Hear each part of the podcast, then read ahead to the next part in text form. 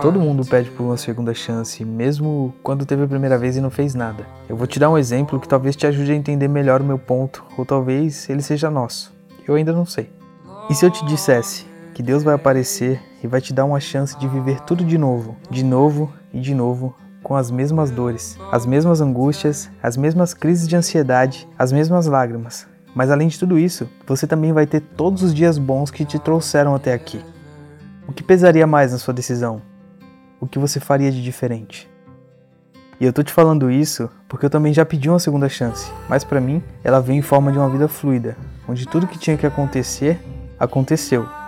Nem tudo mudou, mas alguma coisa mudou. E eu entendi isso tudo como uma espécie de preparação para o que estava por vir.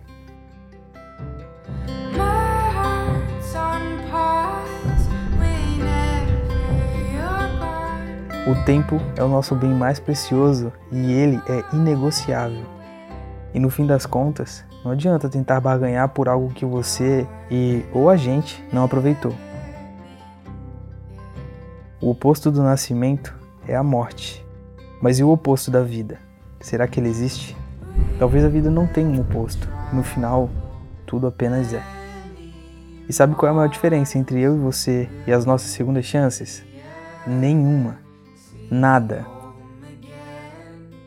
Então o que eu tenho para te dizer hoje, não importa muito o que você queira ou sinta que deva viver de novo, no final o que fica da gente e sobre nós são as nossas memórias. São as nossas histórias e um dia viveremos somente delas.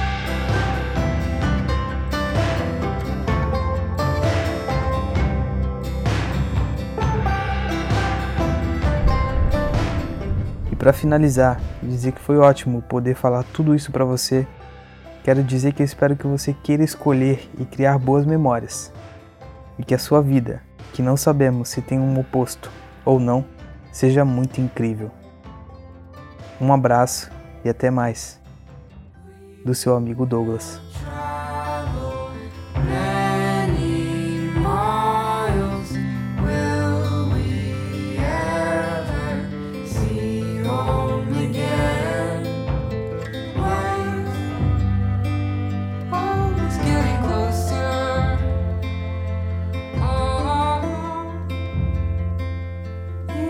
from